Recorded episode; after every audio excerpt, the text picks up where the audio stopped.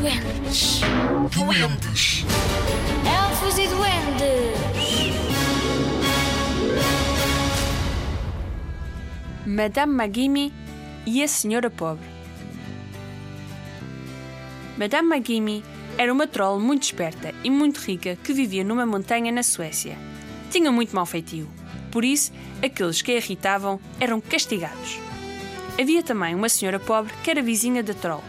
Uma noite, àquela hora é que já não dão desenhos animados, alguém bateu à porta da senhora. Pode entrar, respondeu a senhora, a pensar quem estaria a bater à porta àquela hora. Tenho trabalho para ti da troll da montanha, disse a voz do lado de fora da porta. Eu não vou entrar.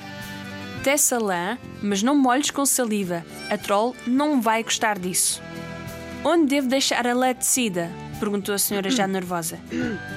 Quando entrares na floresta, vai sempre em frente, até encontrares um relvado muito verde e bem tratado.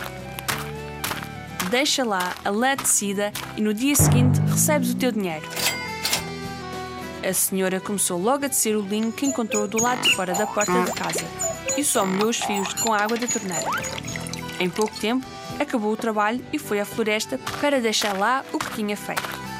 No dia seguinte, tornou ao relvado verde da floresta e encontrou mais lã e muitas moedas de prata. Agora, a senhora já tinha moedas prata suficientes para poder dizer que era rica, mas queria mais.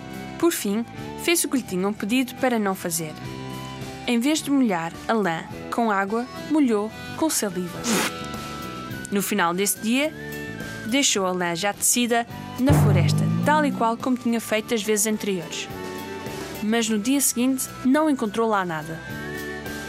Em vez das moedas de prata, tinha pequenas pedras. Ficou muito triste, pois devia ter seguido as instruções da troll. No entanto, continuava a ser uma senhora muito rica.